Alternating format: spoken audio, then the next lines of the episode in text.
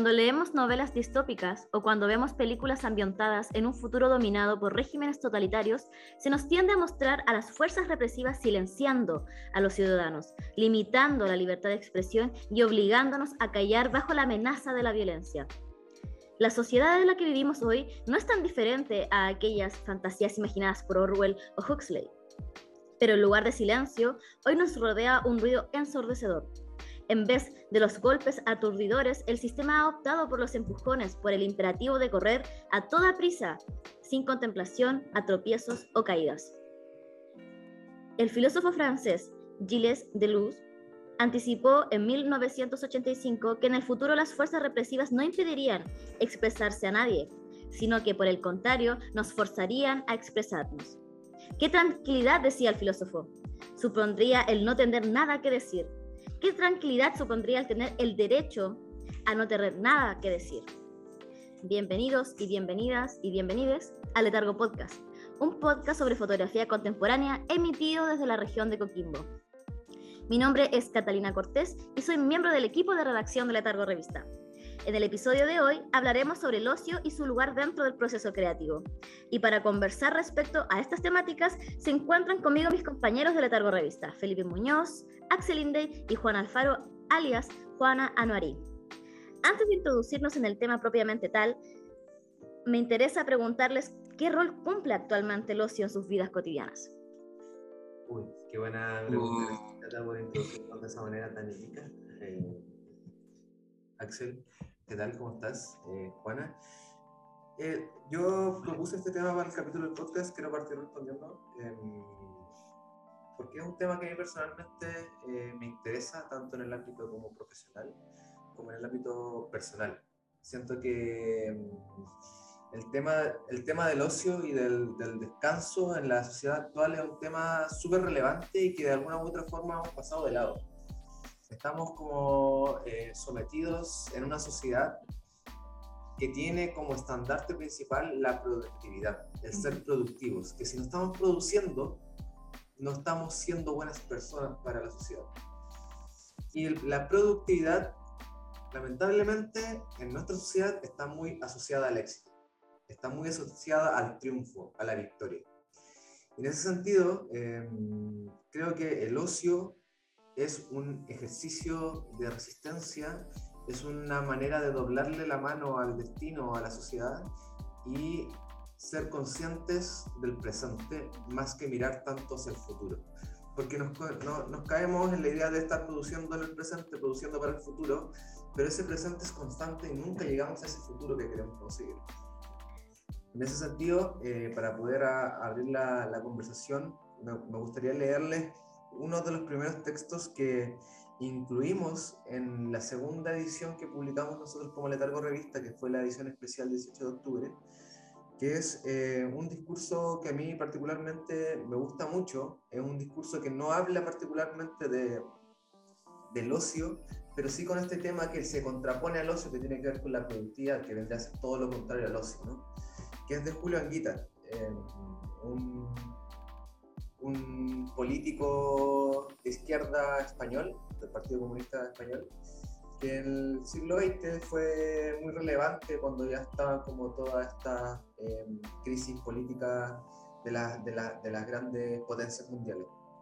Y él decía, si le voy a leer solo una parte, para darle como atención a, la discusión y, dar pie a otra, otra, otra postura.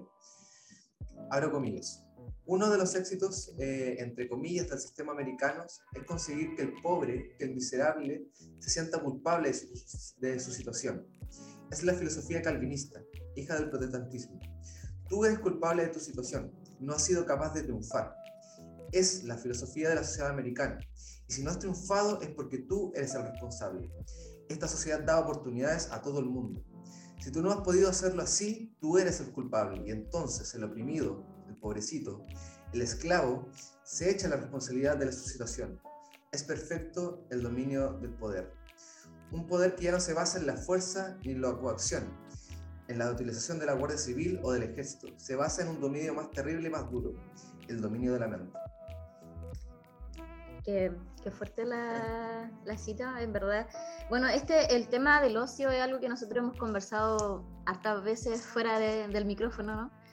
Y em, desde un punto de vista ya personal, como que no, no, no entrar en, de lleno en el tema más como academicista o no sé, eh, teórico, eh, yo siento que el ocio, no solamente en la actividad artística o en el proceso de creación, sino que en general es muy, muy necesario, por lo menos eh, yo lo encuentro como algo diario, en verdad, no es como hoy tengo que esperar a tal día para descansar, sino que por lo menos darte un momento de relajo eh, al día, porque por lo menos para mí me sirve para no colapsar tanto.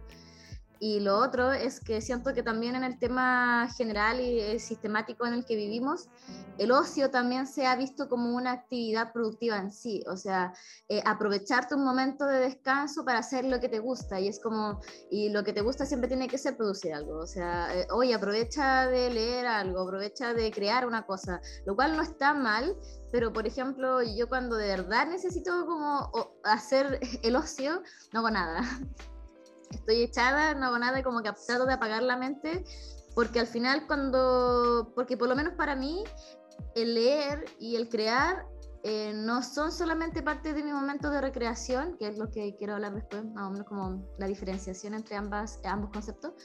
Eh, no es solamente un momento de recreación o de ocio, sino que también para mí es un trabajo. Porque, estoy, porque me ayuda a leer, me ayuda a, a, seguir escribiendo y escribir es lo que me quiero dedicar a hacer siempre. Entonces, eh, eh, en mi cabeza sigue funcionando en modo, en modo trabajo, no sé. Y quizás para otras personas es diferente, pero creo que también hay que hacer ese tipo de distinciones, ¿no? De, de darnos el espacio y la oportunidad de hacer nada por hacer nada, no porque hoy, porque esto me va a servir para después estar más descansada para seguir creando, para seguir produciendo, sino que darte ese momento por dártelo porque te hace bien. ¿cachai? Mm. Me gustó ese concepto que utilizaste de hacer el ocio. Pero sí, o sea, yendo primero a lo personal, eh, respecto a tu pregunta, yo también siento que, por ejemplo, una decisión que tomé hace años ya, es desactivar todas las notificaciones de cualquier red social y de cualquier chat en mi teléfono. Así, ah, por eso cuesta tanto contactarse contigo. Sí, eh, así que si se contacta conmigo, si una urgencia, eh, la mayoría de la gente sabe que básicamente llama. No puede hacer. No, no, no puede hacer. No se puede. Llamada por teléfono, básicamente. Porque, por lo mismo, porque también. Eh, en los momentos de ocio uno también es usual que uno se siente y se relaje y está la tentación de lo primero que uno hace es ir al teléfono para llenar ese ocio, ese momento de vacío que uno tiene. O incluso ni siquiera va al teléfono, pero el teléfono de todas maneras te está vibrando, te están llegando mensajes constantemente. Entonces siento que, por ejemplo, desactivar las notificaciones es una manera también de eh, tú controlar cuando quieres eh, eh, perder ese momento de, de ocio también. Eh, y claro, respecto a lo que decía el Felipe también hoy día, yo siento que el ocio, el no hacer nada, básicamente es algo súper revolucionario también. Es una sociedad que nos está empujando a estar produciendo constantemente, a estar siempre en movimiento y, como decía la, la Catalina también, eh, cuando se nos dice que también eh, en tus momentos de ocio tienes que estar creando y tienes que estar haciendo cosas, eso como si el ocio fuera básicamente seguir produciendo cosas por fuera de tu trabajo. Y, no, el ocio también es, estar sentado y no estar haciendo nada, mirando una pared.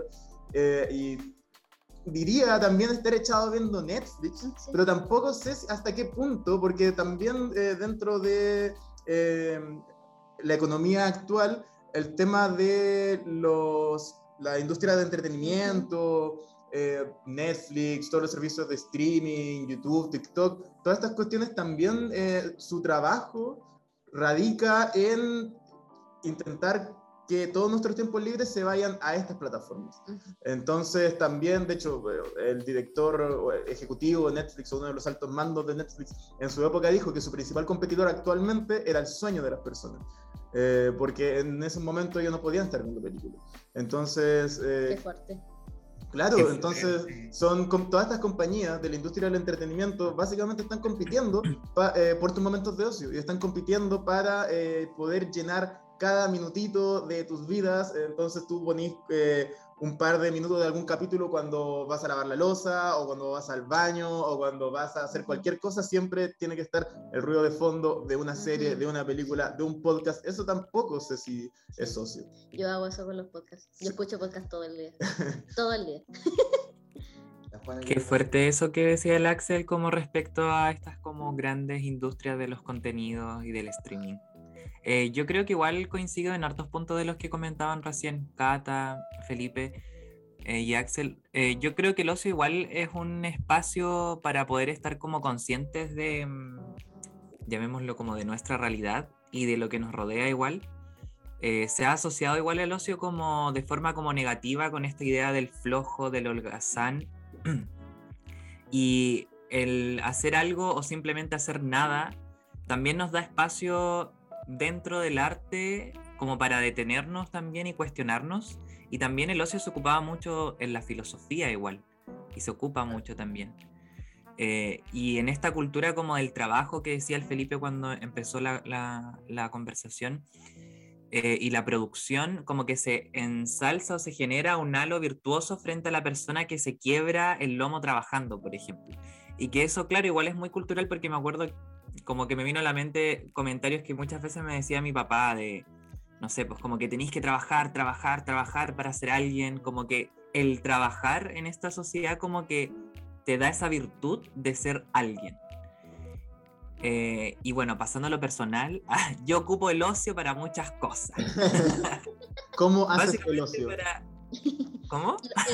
Mira, no sé si puedo detallar en este podcast cómo hago el ocio pero está ocupar esos tiempos para, para, leer, igual como decía la Cata, como para ocupar esos tiempos como, no sé si intencionalmente em, buscar como leer algo en específico o buscar como ciertas referencias, pero el hecho de que simplemente estés haciendo nada, como que igual de cierta forma te ayuda como a, a inspirarte en ciertas cosas o como a buscar otras cosas dentro de lo que tiene que ver, por ejemplo, en este caso con la escritura. Eh, o simplemente salir a caminar, eh, salir un poco de ese espacio de producción como un poco errática que genera el trabajo, igual te nutre muchísimo, creo yo. Sí, yo, em, yo soy un, o sea, yo tiendo a, a politizar todo como todos los espacios de la vida, pero no en el sentido cliché de no politicen la política, en el sentido de, que creo que de, mirar la, la, política, el hecho político como una dinámica de vida, ¿no? como una forma de elegir el cómo vivir, la política como una poética de vida más que política, si lo queremos buscar desde otra perspectiva. En ese sentido, eh, y acá lo quiero llevar un poquito más al ámbito que nos convoca a nosotros, que tiene que ver con el proceso creativo y de creación, el, ámbito artístico, hoy en día... Eh, hay, un factor muy relevante en el ámbito creativo que tiene que ver con el, concepto de estar presentes, con el concepto de estar activos. Y eso está muy asociado a las redes sociales. Y en las redes sociales la única forma de estar activo es estar siempre publicando. Y el hacer publicación te obliga a estar produciendo todo el tiempo. Lo que condiciona tus tiempos y condiciona al mismo tiempo tu vida, que al final tu vida se se dinamiza en torno al estar activo en las redes sociales. Lo que tiene relación con el proceso creativo, y acá es un tema que yo estoy investigando actualmente, eh, que lo podemos conversar más adelante en el ámbito académico, que tiene que ver con el cómo el, las dinámicas de producción dentro del sistema neoliberal y en consecuencia de este sistema voraz de producción creativa afecta directamente los discursos creativos de los artistas y asimismo la obra que se están creando en el mundo del arte. Y cómo esta sobreproducción de obras de arte en el mundo de artístico también está en directa relación con el descanso de los artistas.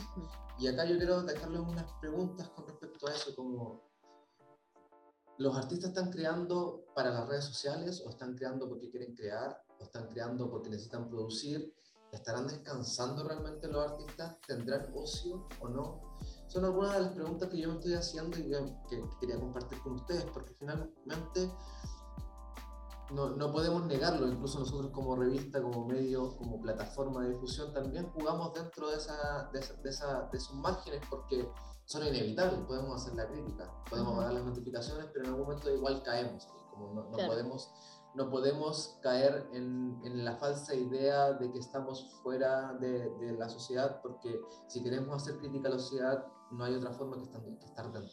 Claro, yo creo que eso igual se viene en conjunto con la pregunta que nos vamos a seguir planteando durante todo el, el, el podcast, el programa, que es el, el, rol que creemos nosotros que juega el ocio en la creación artística, ¿no?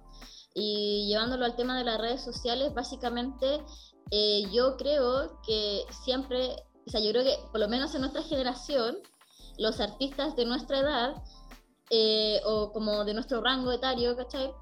Eh, inevitablemente o de manera hasta inconsciente se crea para mostrarlo en redes sociales. ¿Por qué? Porque yo siento que si tú no lo publicas en ninguna red social, básicamente no existes es como que si no estás en Instagram, ¿dónde estáis? Eh, y entonces ese tipo de cosas eh, condiciona mucho cómo creamos porque, pucha, hace, no sé, eh, hace tres años todos grabábamos en horizontal y ahora estamos todos grabando en vertical porque ya no sirve el formato horizontal porque ahora todos estamos creando para TikTok, no estamos creando para Facebook. Entonces siempre estamos buscando no solamente agradarle al resto, sino que además tenemos que condicionar los formatos en los que creamos visualmente, técnicamente y además artísticamente. Entonces, eh, debido a esto, eh, les quiero contar algo que estuve leyendo eh, para el capítulo, que en verdad es una tesis de, para ser licenciada en, artes visuales, que es de una chica de la Universidad Autónoma de México, que de hecho su, su tesis la hizo sobre esto, que se llama El arte como la actividad ociosa y el ocio como actividad artística. Y eh, hay una parte que me llamó mucho la atención, que la voy a citar, que dice, en la actualidad el mercado del arte espera de los artistas jóvenes un boom de creatividad. Y ella dice, pero la creación es un proceso largo. Entonces yo creo que aquí igual entramos a, ciertos conceptos que debido al sistema en el que vivimos eh, son inevitables hablar, como por ejemplo el mercado del arte porque existe, existe un mercado del arte y, y, como existe ese tipo de mercado, nosotros vemos muchas veces las creaciones para que se puedan agradar a tal mercado. Y lo otro que dice que se espera de que los artistas jóvenes estén teniendo constantes eh, ideas, constantes eh, creaciones, eh, no da espacio al ocio, señala. Sí.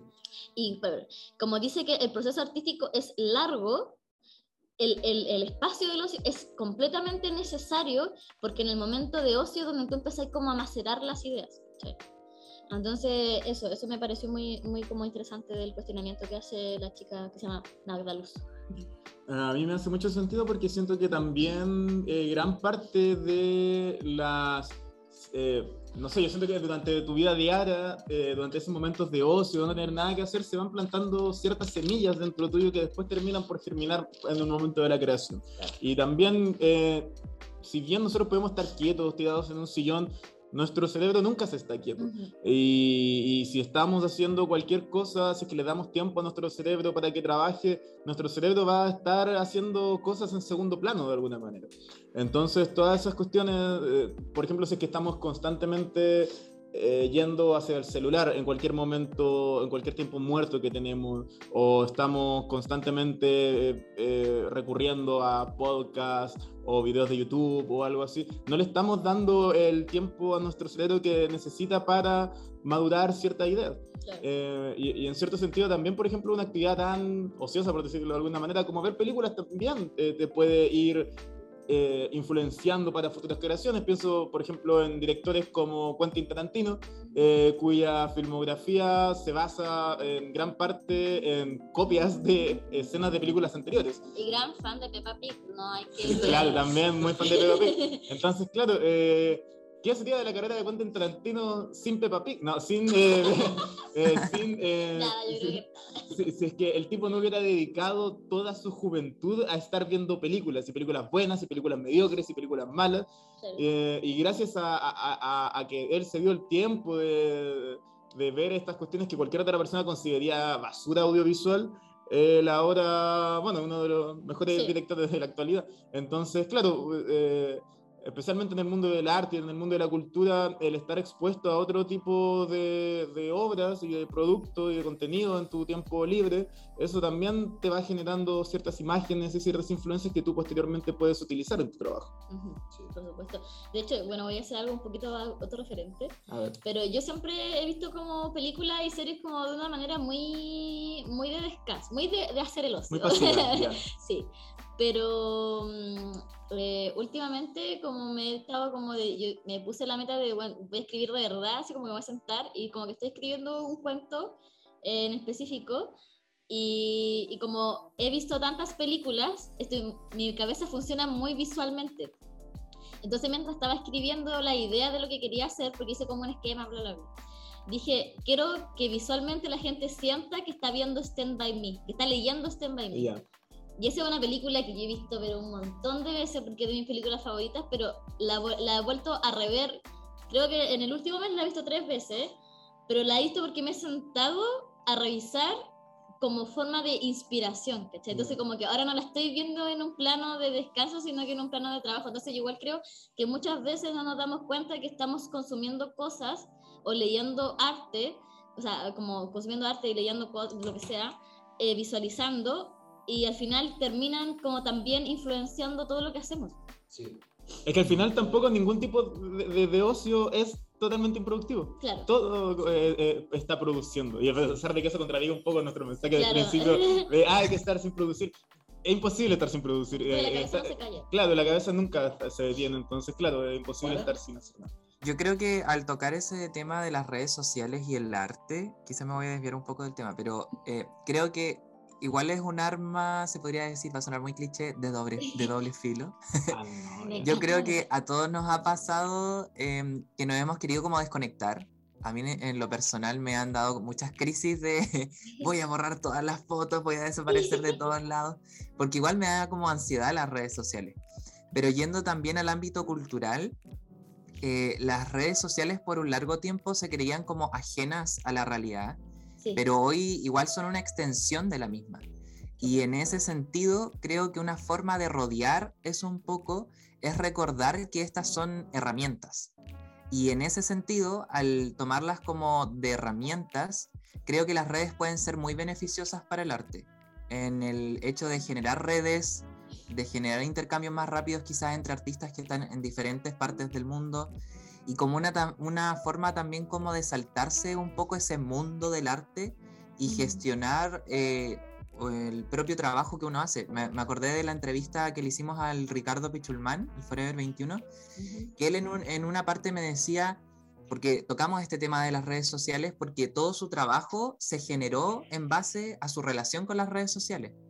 Y todas las referencias que él empezó a sacar desde muy joven venían de las redes sociales. Entonces, como que él me decía que las redes sociales para él significaban eso, como una herramienta eh, para poder como irrumpir un poco, por lo menos en lo que se da quizá en, el territorio que él vive, que es Santiago, eh, como de este mundo del arte y llegar con su trabajo y empezar a, a hablar con otros artistas, con otros fotógrafos y empezar a hacer como trabajo, ¿cachai? Entonces como que siento que en ese sentido al tocar el tema de las redes sociales, claro, esta es como esta parte un poco más de ansiedad, como de generar, generar, generar contenido, pero por otra parte también está como esta área de, de ver la red social como una herramienta también para difundir tu trabajo. Pero yo creo que igual que hacer como una acotación que, por ejemplo, cuando, presenta, cuando presentaste a Ricardo, al tiro Mm. dijiste el, el user de Instagram. O sea, como Sí. que, al pri- como que Sí. y solemos hacer eso. De hecho, yo me acuerdo que cuando entré a la U, hubo un tiempo en el que de repente la gente se decía como por el user de Instagram. Sí, y a mí me lo dije, y yo me choreé y lo cambié. Eh, Pero bueno, siguiendo con la, con la pauta, me, em, me gustaría hacerte una ah, pregunta a ti, Felipe. Ah. Pero bueno. no, no puede ser. Censurado. Me gustaría que, me que nos respondieras, ¿no? Que, ¿Cómo sientes tú que el rol que juega la pausa y la espera en los distintos tipos de arte, en la fotografía, en el cine, en la música, o cómo ha afectado en ti como fotógrafo? Sí, es interesante tu pregunta. De hecho, antes yo quería abordar ese tema. Justo quería hablar de mí. Me abro. quería quería eh, introducir a la conversación este libro que es eh, un- uno de los últimos ensayos que publicó la editorial Muga. Eh, es interesante, la editorial Muga hace un concurso todos los años sobre ensayos eh, en torno a la fotografía y la arte visual. entonces, como que abre una convocatoria para que gente envíe sus ensayos y los publique en este pequeño formato que tiene TikTok. Lo tenemos TikTok. Sí. Eh, y esta última, la última entrega de Editorial Muga se llama Ante el placer de los demás, representaciones del ocio a cielo abierto. Y que eh, cae a buen tiempo porque justamente aborda el tema eh, del ocio en los artistas.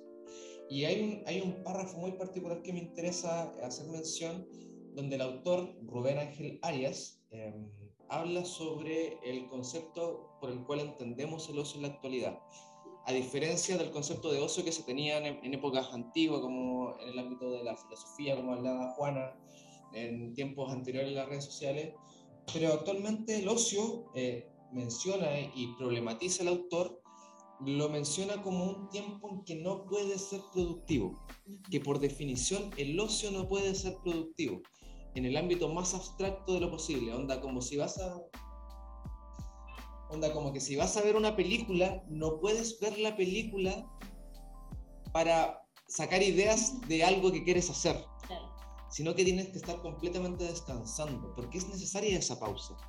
Aunque no queramos hacerla, es necesaria en nuestras vidas. Tenemos que quitarnos ese peso de encima y obligarnos a descansar. De hecho, a mí me pasa personalmente, y acá trato de responder tu pregunta, que muchas veces yo, eh, bueno, yo actualmente tengo un montón de proyectos, un montón de pegas y cuando descanso, tengo un tiempo para descansar, me dispongo, ya voy a descansar y me empiezo a sentir mal. Digo, podría estar haciendo, avanzando en cosas. Podría estar sentado en el computador escribiendo tal cosa, editando cualquier cosa. Y digo, no, tengo que descansar. No, tengo que descansar, en serio, como que y discuto conmigo mismo y problematizo sobre esta concepción que tenemos de la vida actualmente. Y, y siento que eh, sí afecta completamente el tiempo del ocio y, y, y, acá hay un concepto que me gustó mucho que usaste, Cata, que tiene que ver con el macerar las ideas, con el, con el dejar ahí eh, madurar una propuesta, un, un, proyecto, una serie, un texto, etc. Porque siento que es importante entender las redes sociales como un medio más que como un fin, como una herramienta de difusión y no un punto de encuentro de tu trabajo no sé si me, explico. Finalmente, en ese sentido, cuando uno es capaz de entenderlo de esa forma, obviamente las redes sociales son súper amigables, pero es inevitable caer en el, en el, en el, embudo de, del estar siempre presente, que es lo que hablábamos al principio. Entonces, sin duda, no podemos dejar de lado la productividad. De hecho, acá quiero hacerles como un pequeño, eh, eh, una pequeña problematización con, con el concepto, conceptos. Lo hablaba la otra vez con un amigo, Gaspar Aguilot, fotógrafo, publicado en la edición 001 de Letargo Revista. Nos sentamos un día a tomar una cerveza y hablábamos sobre el concepto de crear en la sociedad actual. Yo le problematizaba sobre la idea de que no es lo mismo producir fotografía que crear fotografía porque hay una, una, una, conceptualización distinta del proceso metodológico de la creación. Porque cuando hablas de producir fotografía, estás haciendo fotografía con un fin productivo, de mercado. Mientras que con el concepto de crear fotografía lo estás haciendo con un interés innato, sin desmerecer lo otro, solo por el hecho de querer crear una, una obra. Entonces yo creo que actualmente no podemos dejar de pensar el proceso creativo quizás como un proceso productivo de arte. A mí me hace mucho sentido eh, que en el tema de la fotografía que, que, tú mencionas, yo siento que es un tipo de arte donde la pausa y la espera y el ocio tiene mucho más sentido que quizá en, otros tipos de arte, porque la fotografía sí requiere un espacio más de reflexión, de interpretación, que quizá otros medios como por ejemplo el cine eh, muchas veces no lo necesitan tanto porque es un tipo de arte más directo, más que, que, apela directamente a tus sentidos. En cambio, la fotografía, como es un arte que apela también a la interpretación, se vale mucho de la, de, de la espera. Y no solamente... No, eh, eh, a ver. No, no, estoy tan de acuerdo, no sé, por ejemplo, siento que si lo pensamos como arte, por ejemplo, me imagino al guionista de una película que tiene que dejar madurar y macerar el guion de esa película antes de ponerse a, crear, a grabar Entonces, siento que no, sí. No, o sea, ya, yo hablaba, tú estás hablando más en el tema de la producción artística, yo me refiero a una vez que la obra ya está finalizada y el artista, sin el producto ah, final, una vez que esa obra se lanza al mundo, por decirlo de alguna manera, eh, es distinta la experiencia de ver una película y una experiencia de ver una fotografía. Cuando tú ves una película, si bien hay películas que, son, que apelan a la interpretación, también hay películas que apelan directamente a tus sentidos y por lo tanto se entregan de una manera más directa. Eh, mientras que cuando tú vas a ver una fotografía, tú eh, tienes que darte el tiempo de esperar y de interpretarla y de verla y girar la cabeza varias veces a ver qué es lo que está intentando decir el autor. Y también tiene que ver con la... Y ahora sí, en el tema de la producción artística propiamente tal, eh, también muchas veces, por ejemplo, los fotógrafos que se dedican a la fotografía análoga, muchos de ellos en entrevistas para la revista me han dicho que para ellos el, el, hecho de tener que esperar al revelado y tener que estar conscientes de que no pueden estar sacando mil fotos a cada cosa, sino de que tienen que aprovecharlo al máximo, las 36 fotos que te entrega un rollo, eso también te hace que la pausa empiece a jugar un rol mucho más importante, que quizás a través de la técnica digital no se da tanto porque tú puedes estar bombardeando fotografías constantemente. Quiero eh, decir eh, una votación para después pasar como al, al otro punto de la pauta que en verdad es, como el ocio en la vida en general, ¿no? Eh, hay algo que me llamó mucho la atención de lo que dijo Felipe, que era lo de sentir culpa por no estar produciendo constantemente, ¿cierto? Y me acordé de algo que vi en el colegio con mi profesora de filosofía, que si escuchas esto en algún momento, ah, nada que la quiero mucho. Ah, eh, lo que pasa es que hablábamos sobre el tema del ser y estar en la filosofía, cuando estábamos en cuarto medio. Y que señalaba ella eh, lo que pasa es que eh, hablábamos sobre eso y que hablábamos sobre que las sociedades europeas, eh, y por ende de la filosofía griega, ¿no? Era mucho del ser, ¿no? Y de que todo lo que tú haces profesionalmente es lo que tú eres. Entonces, tú siempre eres lo que produces, constantemente. Entonces, eso creaba siempre una contradicción con las sociedades que no son europeas, como la de nosotros, por ejemplo, que ahora que se ha abierto como todo este mundo globalizado y el mercado y lo que sea, a nosotros nos produce cierta eh, contradicción porque nuestra mente no funciona tanto en el ser, sino que, eh, que antes, como ancestralmente, funciona mucho en el estar. Sí. Entonces, por ejemplo, ella, ella ponía este ejemplo de que cuando uno va al Valle del Elqui, por ejemplo, que nosotros somos de Coquimbo, y vais subiendo, no sé, la cuesta y hay muchas casas, y no sé, hay, un, hay dos abuelitos sentados afuera de la casa en un banco y no están, están sentados. Están sentados, a veces ni siquiera están conversando, están sentados. Entonces, ellos están, están. Entonces, eh, y ese momento de estar y no ser constantemente es un momento en el que tú estás, literal, estás haciendo el ocio y estás ahí, ¿cachai? Entonces, ese tipo de cosas de ser productivo y ser y ser y ser y ser a cada rato produce ciertas eh, contradicciones en nuestra sociedad. Y por lo mismo, eh, me gustaría hablarles sobre una, un artículo que leí que se llama eh, El ocio y la recreación en las sociedades latinoamericanas, que hablaba que como dijimos anteriormente, que el ocio en realidad es una necesidad humana, ¿no? Que es, y que además el ocio es diferente en cada cultura, es algo contextualizado. Y eso a mí me llamó mucho la atención.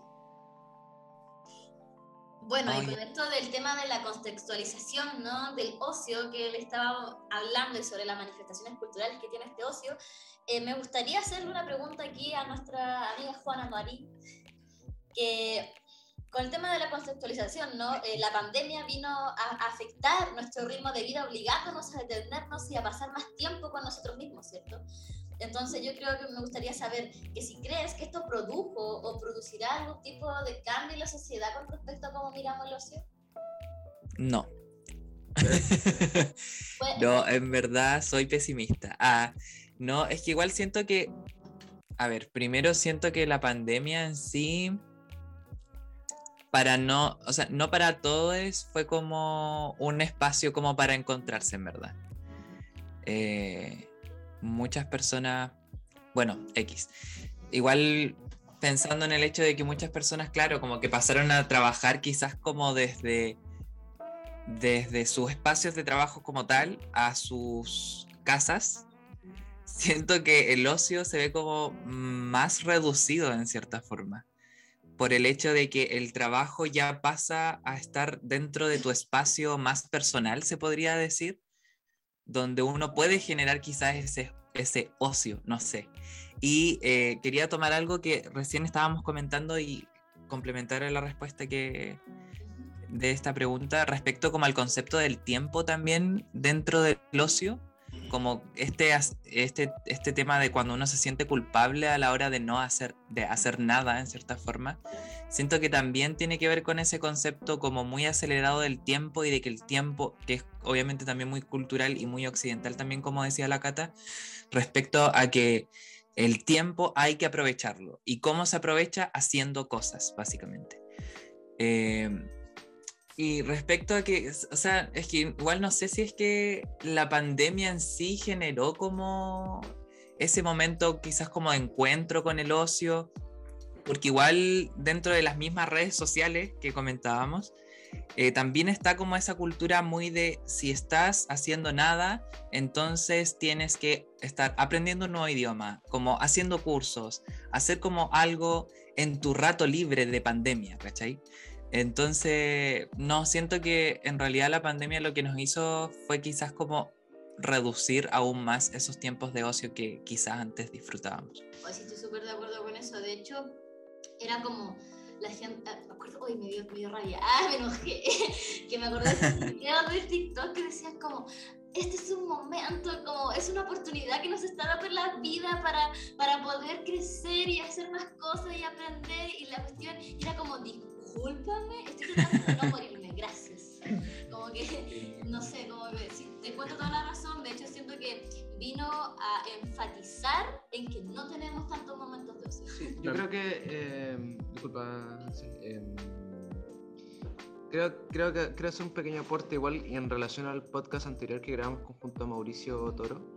Yo mm. creo que el, el ocio eh, sí se contextualiza de acuerdo al lugar en que nos encontramos. Eh, considero que es muy diferente el cómo se hace ocio, por ejemplo, en Europa o en Estados Unidos, a cómo lo hacemos en Latinoamérica.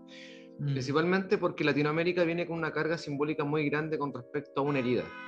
Entonces estamos constantemente, desde el arte particularmente, que es donde nos encontramos, tratando de descolonizar lo que hacemos, tratando de cuestionar de dónde viene nuestro arte y buscar una manera de generar un lenguaje artístico distinto a nuestros referentes. Y particularmente en la fotografía, que la fotografía, sin ir más lejos, es una, un tipo de arte que nace como un arte elitista, porque necesitas un, instrumento para hacer fotografía que en su momento era muy escaso que requería elementos químicos también muy escasos, que necesitaba un procedimiento laboratorista muy escaso, muy elitista.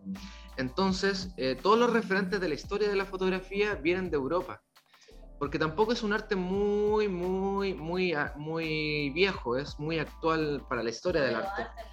Exactamente, en ese sentido, los artistas particularmente siento yo, y hablo de mi experiencia personal, eh, estamos en todos nuestros momentos de ocio tratando de cuestionarnos lo que estamos haciendo, pensando qué vamos a hacer escapando de esa herida que viene cargando Latinoamérica, que es la herida de, la colonización producto por Europa. Entonces, hay unas cargas simbólicas que nos hacen pensar de forma distinta y en consecuencia pensar el tiempo de descanso también de forma distinta, en la idea de querer ser mejores, de querer superarnos, de querer cómo erradicar, querer cómo descolonizar, etc.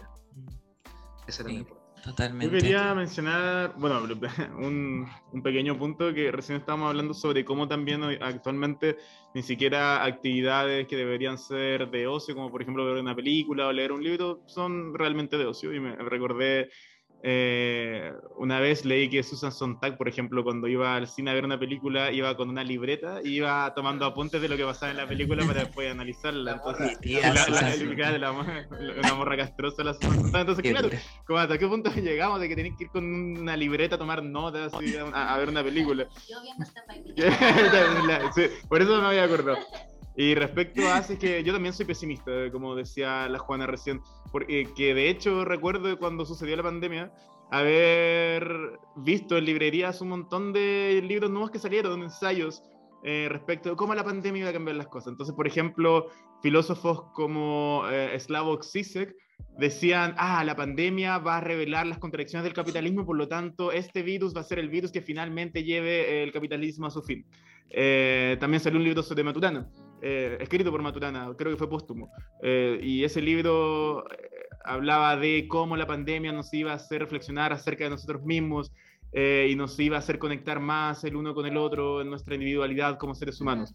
Salieron libros de activistas de la ecología y del medio ambiente eh, hablando de cómo la pandemia iba a suponer esta pausa que eh, iba a ser el primer paso para repensar nuestros sistemas productivos y, el, y, vamos a transitar hacia una economía verde. Entonces siento que cada persona fue, cada teórico fue llevando agua a su molino respectivo. Eh, entonces, claro, los ecologistas pensaban que ahora la pandemia íbamos a empezar economía verde, los anticapitalistas pensaban que con el, el COVID se iba a terminar el capitalismo, bla, bla. Y también eh, en, en, su momento escuchaba muchas personas diciendo de cómo este encierro forzoso iba a, que nos obligaba a estar con nosotros mismos, también nos iba a, a, forzar un poco la introspección y por lo tanto iba, se iba a producir este cambio de conciencia en que ya ni, no íbamos a andar apurados, ya no íbamos a andar acelerados por, por la vida.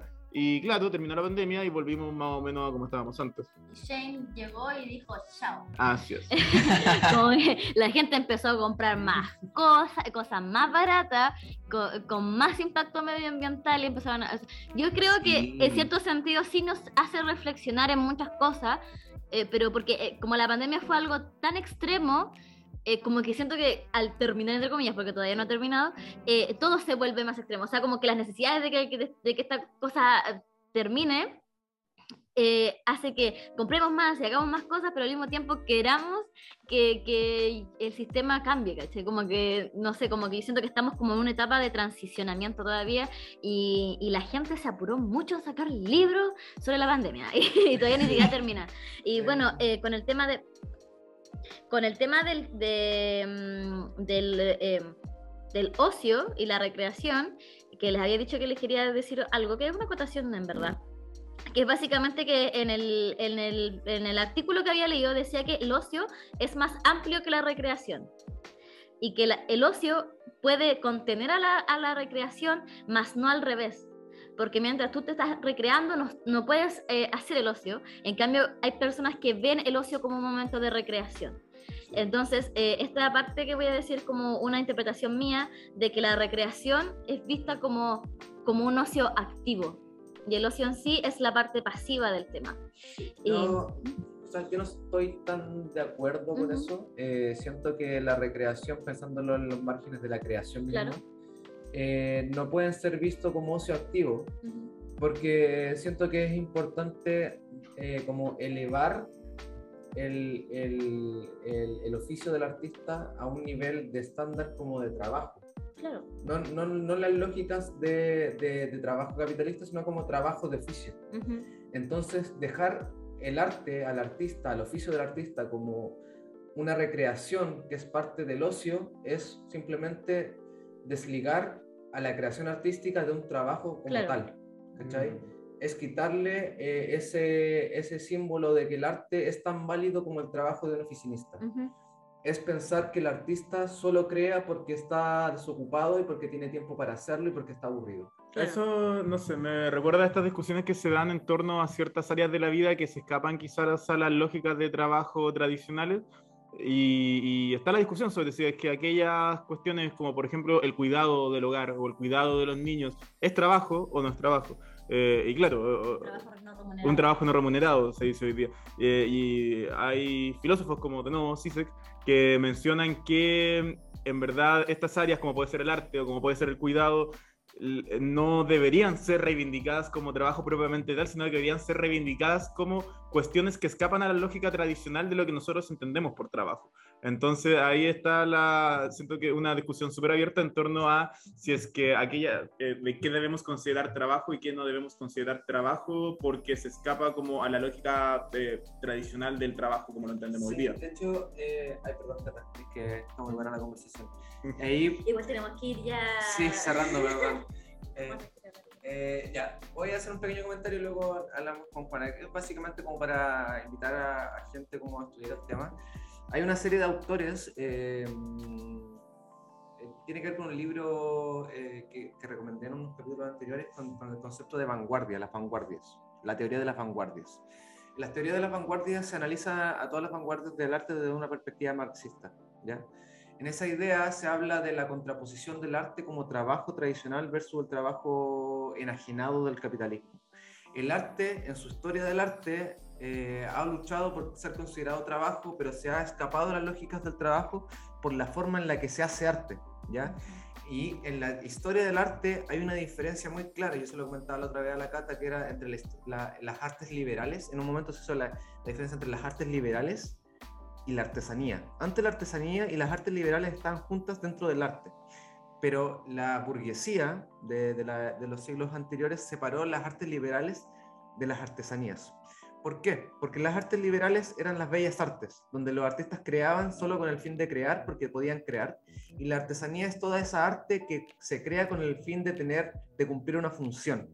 ¿ya? Sin embargo, a pesar de que eran artesanos, igual eran considerados artistas, porque ese trabajo artesanal no puede ser enajenado, no se puede, no puede ser un engranaje de la sociedad, porque el artista siempre va a tener la, la autoría de su trabajo no así como un oficinista que cumple un rol muy específico que no se le pueda entregar autoridad por su trabajo en el sentido autoral, porque su trabajo puede ser muy, fácil, muy fácilmente reemplazado, a diferencia de un artista. Además, el arte también nace un poco de esa forma, de la, de, la artesanía también. De, por ejemplo, pienso en los pueblos de Aguitas, que ellos en sus tiempos libres, en, sus momentos de ocio, eh, ellos se dedicaban a andar pintando sus jarros y sus flautas.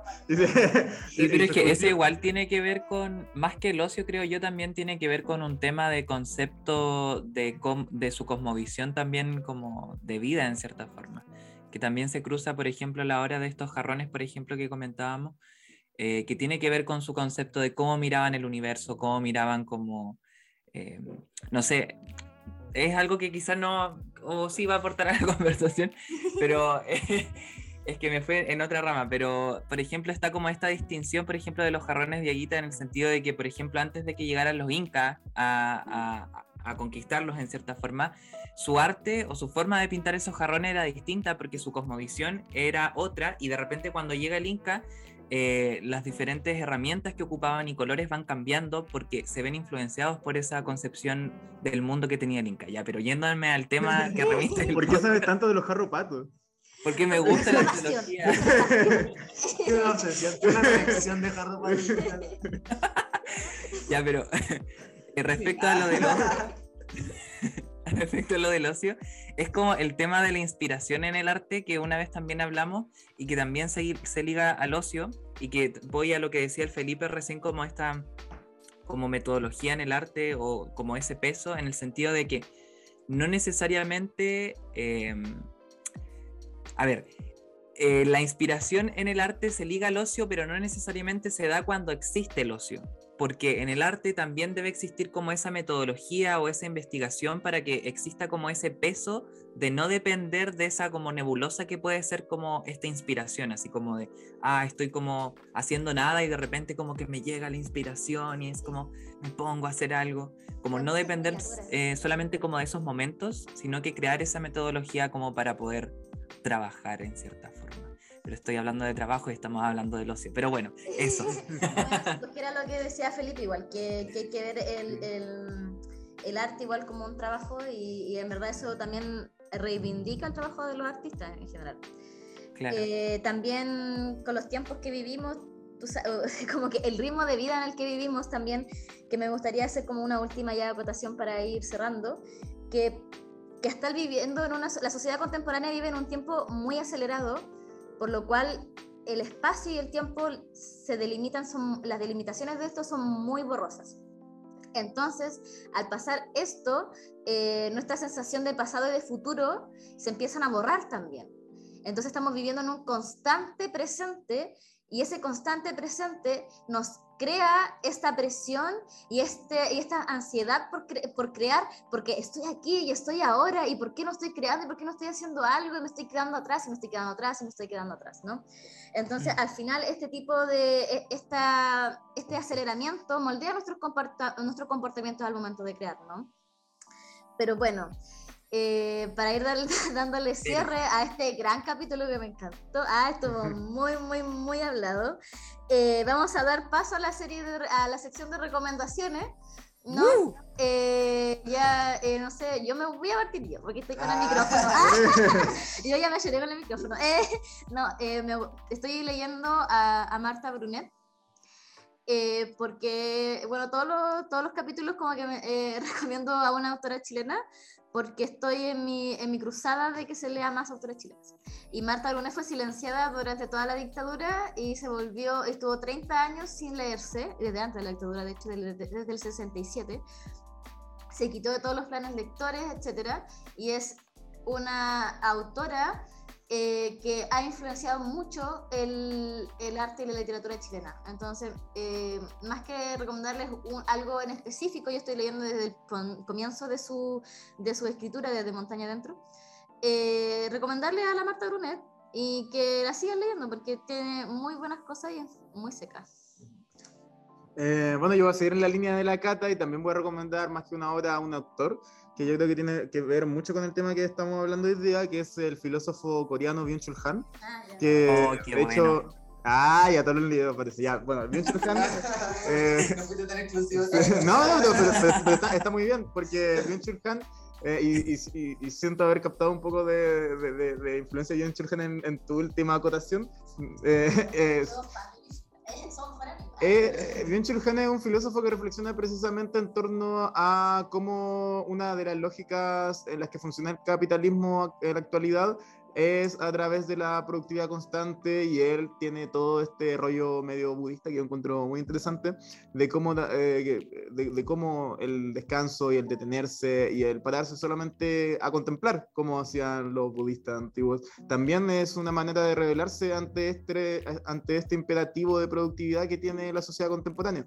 Eh, específicamente la toma del tiempo y la desaparición de los rituales son libros que hablan sobre esta temática, pero en verdad, bueno, pueden pescar cualquier libro de Byung-Chul Han que encuentren en la librería y básicamente en todo aborda el mismo tema de distintos ángulos. Y son cortitos, mm, ninguno tiene más de 100 páginas, cuestan 10 mil pesos en librería. No, mentira, están caros. Están como- porque está de- Sí. Es que Axel lo recomendó. Eh. Sí, sí. Bueno, si van a meterles pesado, digan que se van recomendados por Axel Inde. y Ah, tienen- no, Ay, qué matú. Dentro que- No, broma, mentira. Si no escuchan los amigos de Metal Pesado. Juana, Al menos que no lo sea. Juana. Bueno, yo voy a recomendar un libro de un filósofo alemán porque yo soy muy letrada, que se llama El ocio y la vida intelectual, eh, de Joseph, no sé cómo se pronuncia el apellido, Pi- Piper, no sé, Joseph Piper, o Piper. Eh, y que es, o sea, trata principalmente, que es básicamente de lo que hemos estado hablando ahora, como de la visión utilitarista que ha conquistado como nuestro mundo y casi como que dominado todos los ámbitos de nuestra existencia. Y él propone o defiende el ocio como uno de los fundamentos como de nuestra cultura.